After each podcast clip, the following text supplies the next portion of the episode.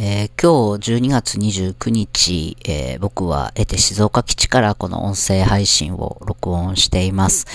えー、静岡基地自体はですね、昨日の12月28日から1月の10日まで、えー、お休みをいただいています。えっと、ちょっとね、今年は長めに、あの、得て静岡基地のお休みを、え、いただくことにしました。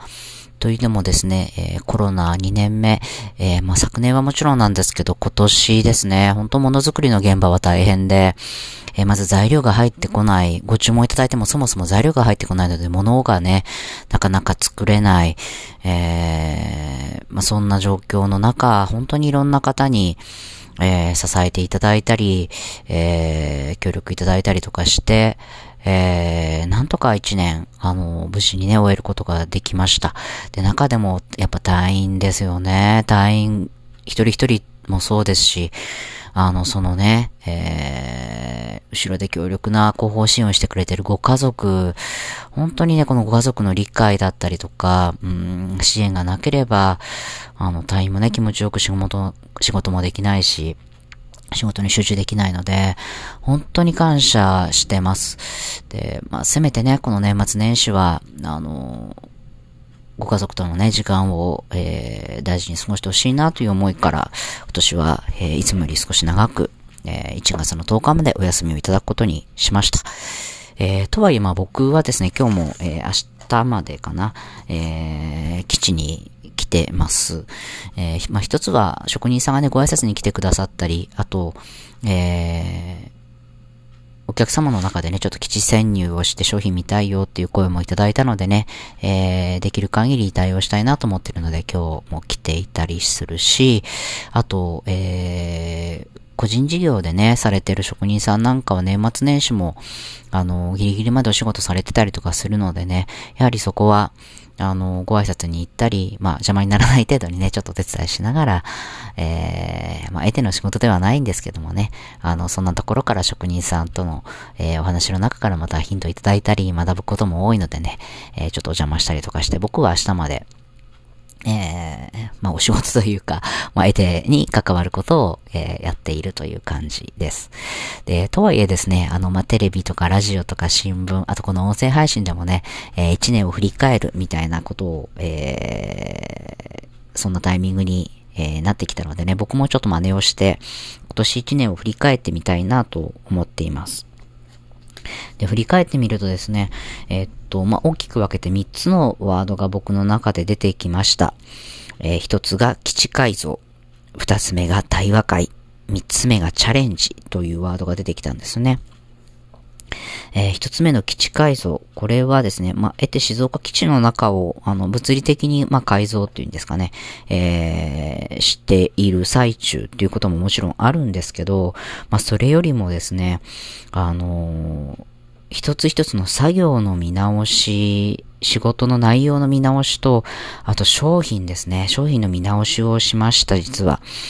で、えー、まあ、隊員たちみんなとですね、あの、場の隊員さんも含めてみんなで、うん、いらない作業ってないかなとか、えー、実はこれちょっと苦手なんだけど、どうやったらもっとやりやすくなりますかねとか、うん、まあ、そんな話をね、あの、したんですよね。ちょっと時間を設けてね。で、えっと、あとは、えー、出勤してくる時間とか、うん、退社の時間とか、えー、逆に土曜日、えー、仕事をしたいんだけれども、えー、えっ、と、月、月カード休みたいとかね。まあ、いろんなその社員、社員というか隊員たちの、えー、希望があったりとかして、それをまどうやったら叶えられるかね、みたいな話をまあみんなでしました。まあそういうこう、えー、基地の中の改造というよりは、えー、作業だったり、一人一人の持っている、うん、なんだろうな、えー、生活、希望してる生活に合うようなスタイルに変えていく改造をみんなでできたっていうのは大きかったなというふうに思います。で、えっと、まあ、結果、まあ、僕自身もですね、あのー、まあ、みんなの総意として、あの、体調は、基地に 言い方変だけど、まあ、基地にいない、いなくていい時間が増えるといいよね、みたいな。あの、別に嫌われてるとかじゃなくてね、基地から出動できる時間がもっと増えるといいよね。会社全体としてもいいよねって話になってですね。あの、僕の作業を、えー、僕よりも得意な、えー、隊員たちが、えー、受け持ってこもらうことになりました。あの、むしろ僕がちょっと抱えすぎていてね、あのー、みんなのことを信じきれてなかったなーなんて反省もしながらだったんですけれど、えー、渡すことができてですね、結果僕は月の半分ぐらいを、えー、基地に来なくてもね、いいような、えー、形に今なりつつあります。うん、これはとても大きかったなと思ってます。結果、あの、後でね、出てくるいろんなチャレンジができることになったので、えー、とても大きな変化だなというふうに思います。あと商品ですよね。今までやはり、その、まあ、家具メーカーということもあって、まあ、木工機が多かったんですけれど、来てないものを、えー、ほんとゼロベースで、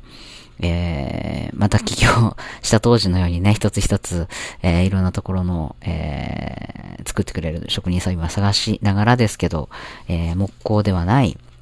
木ではない、えー、他の素材を使った遊び心のある、でも得ての世界観には合う商品を、えー、今開発しています。ここはね、やっぱなかなかね、うまくいかないんですよね。うまくいかない。あの、思うように進まない。えー、でもそれもね、やっぱりね、あの、面白いんですよね。あ、ここ行ったけどダメだったとかね。うん、進んだと思ったけど、今度ロットが1000とか言われてしまって、おー、1000作るにはちょっとね、みたいな。あのー、スタート時こんな感じだったなと思いながら、今それをまあ僕一人じゃなくて社員みんなと体感しているという感じなんですけど、えー、そんな感じで、基地改造、えー、作業の見直し、えー、商品の見直しをしながら得て、静岡基地全体がバージョンアップするような、まあ、そんなことに今チャレンジをしている、したえー、最初の年だったという感じがしています。で、二つ目の対話会ですね。えー、これは112ノットという対話創出プロジェクトユニットを7月に組みまして、えー、今まで全6回 この対話会をやりました。えー、12月もね、12月26日の日曜日に、えー、4名の方に参加をいただいてですね、この年末忙しい中、あのー対話会を開くことができました。で、この、今までまあ講演という形で、えー、お話しすることはあったんですけれども、やっぱね、僕も人がね、そんなにできている方では全然ないので、あの、どうしてもね、誤解してしまう瞬間があるんですよね。僕が、えー、っと、皆さんの前に立って、えー、何か皆さんにお伝えしなきゃいけないんじゃないかみたいな、まあそんな錯覚に陥ってってしまう瞬間があるんです。うん。そんなつもりはなくてもね、上から目線で何か発信しているような、多分そんな瞬間も多々あったかと思います。大きな反省なんですけどもね。ただ対話会はね、やっぱ違うんですよね。もうチーフとして僕のまあマイノリティの話はするんですけど、あの、その後の皆さんの対話、気づき、うん、ご自身、一人一人の経験、えー、感じたことなんかをシェアしていただく、本当に輪になって、えー、お話ししてるなという感じがしています。あの、ズーム越しにね、あの、しているので、あの、本当はパソコンに向かって対面ではあるんですけど、あの、イメージしてる感じは本当にこう輪になって話をしている、それぞれが気持ちをシェアしていくっていう感じですよね。うーん、あの、僕はやっぱりこう僕のマイノリティの話をしてるときには僕が辛いとか、えー、まあ、被害者とは言いませんけど、僕が社会の中の、えー、マイノリティ側にいる、うん、うん、ちょっと誤解を忘れずに言うと、ちょっと特別な感じに思ってしまう瞬間もあるんですが、みんなそれぞれ、えー、生きにくさは抱えていて、社会の中の僕とあなたっていう関係性でしかないっていうことに対話会をしていると気づかせてもらえるし、えー、どうやったら、うん、僕の抱えているマイノリティが理解されるかということではなくて、えー、一人一人が社会の中で、えー、生きやすくうん、一人一人が生きやすい社会になっていくのか、え差別というものがなくなっていくのか、なぜ差別は起きてしまうのか、まあ、そんなことを、うん、みんなで考える時間になっ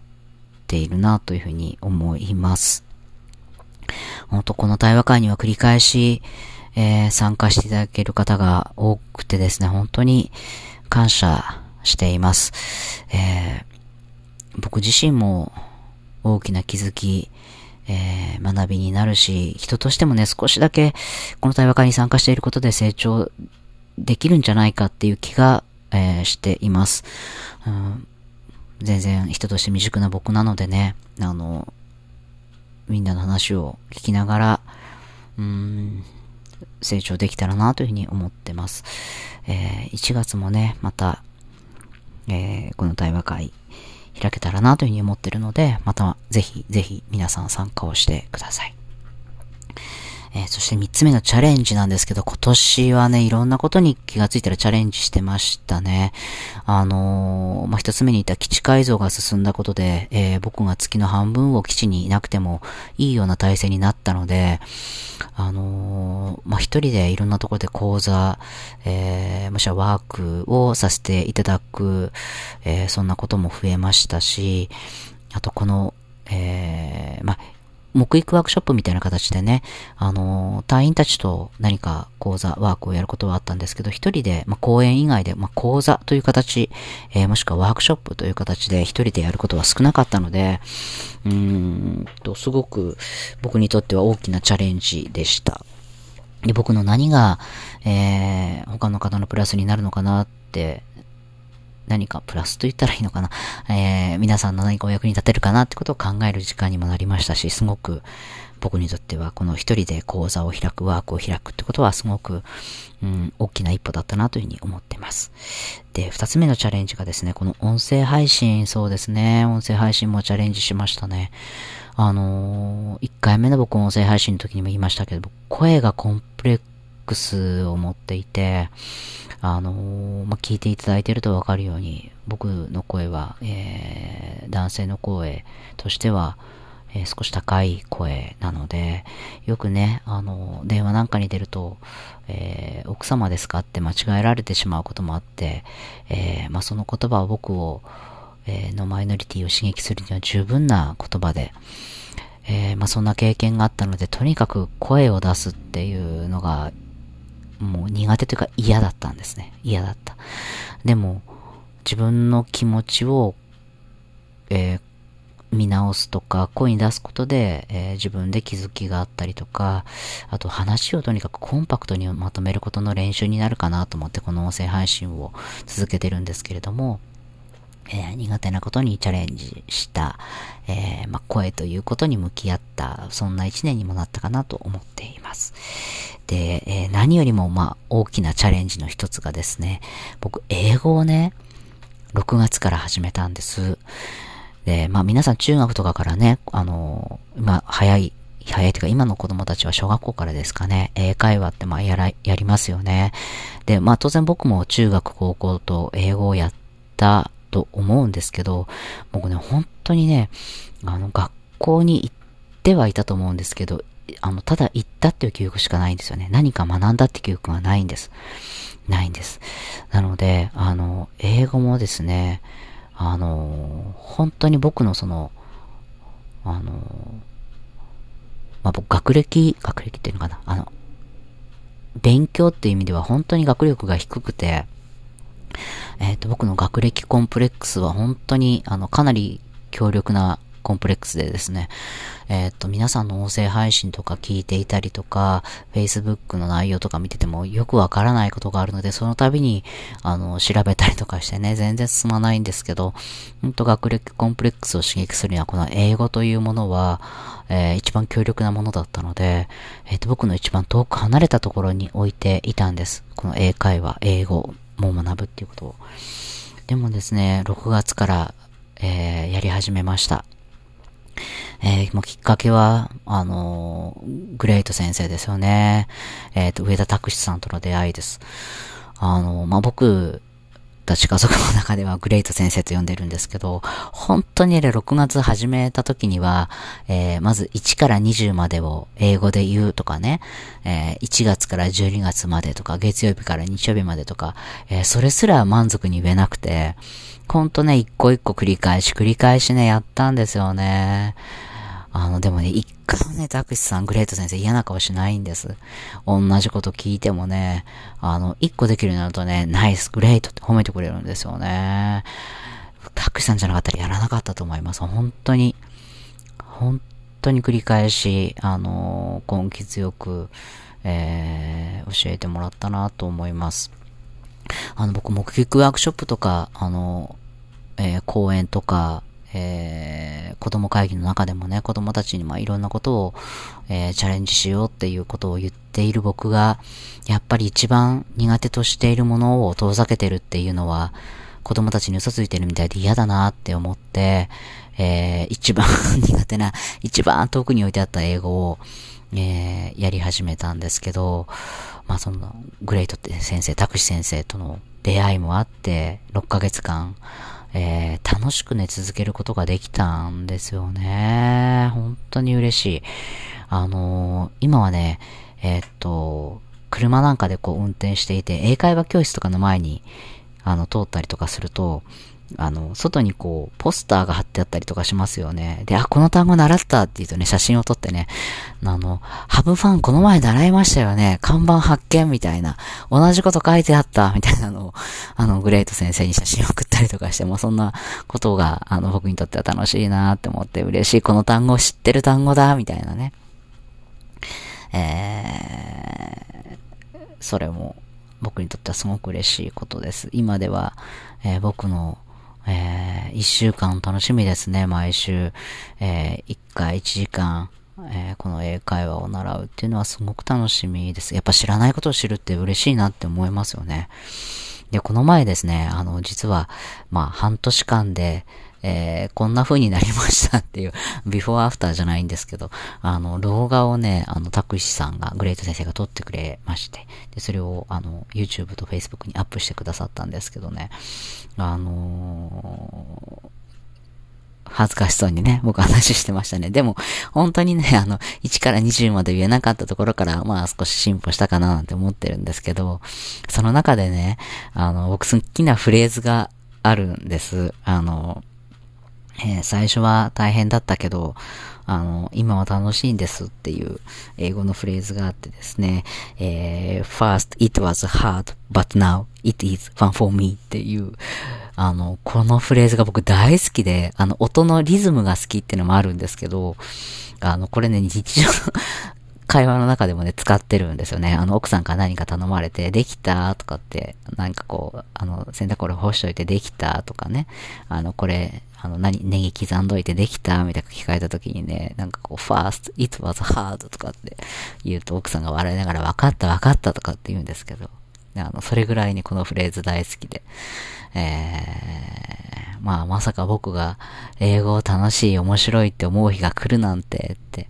思っているんですけど、本当にあの、グレイト先生には、えー、心から感謝をしています。来年はね、またもう少し、あの、覚える単語が増えたらいいなと思っています。えー、あ、僕のね、単語ノートもね、なんと3冊目になりました。えー、3冊目になりました。単語をね、一生懸命書いて、えー、単語も覚えながら、えー、勉強したいなというふうに思ってます。はい。えー、今年1年振り返ってみれば、基地の改造をし、対話会をスタートさせ、英会話や音声配信や一人での、えー、ワークショップ講座にチャレンジした。えー、大変なこともたくさんたくさんありましたが、振り返ってみたら、えー、充実した楽しい一年だったなと思います。えー、残りあと3日、えー、ありますけどもね、明日も僕基地に来ますが、えー、楽しみながら、えー、笑顔で一年終わりたいなと思っています。え、今から僕は、えっ、ー、と、引退した職人さんのところにね、お邪魔をして、えー、一緒にね、今日お昼を食べる約束をしています。えとてもお蕎麦の好きな職人さんなんですけどね、朝電話が来て、今日来るんだろうみたいな、あの、電話があったのでね、え一緒に、えお蕎麦を食べながら、職人さんとね、お話をしたいなと思っています。えこんな風にね、お昼を、えー、引退した後も、あの、お誘いいただいてご一緒できるっていうのは本当にありがたいなと思ってます。いろいろね、職人さんの、えー、またお話の中で、えー、僕の気づきもあったり、たくさん学べることがあったり、人としても成長できたらなと思っています。えー、では、えー、皆さん残り3日風邪などね、引かないように今日も素敵な、え、午後をお過ごしください。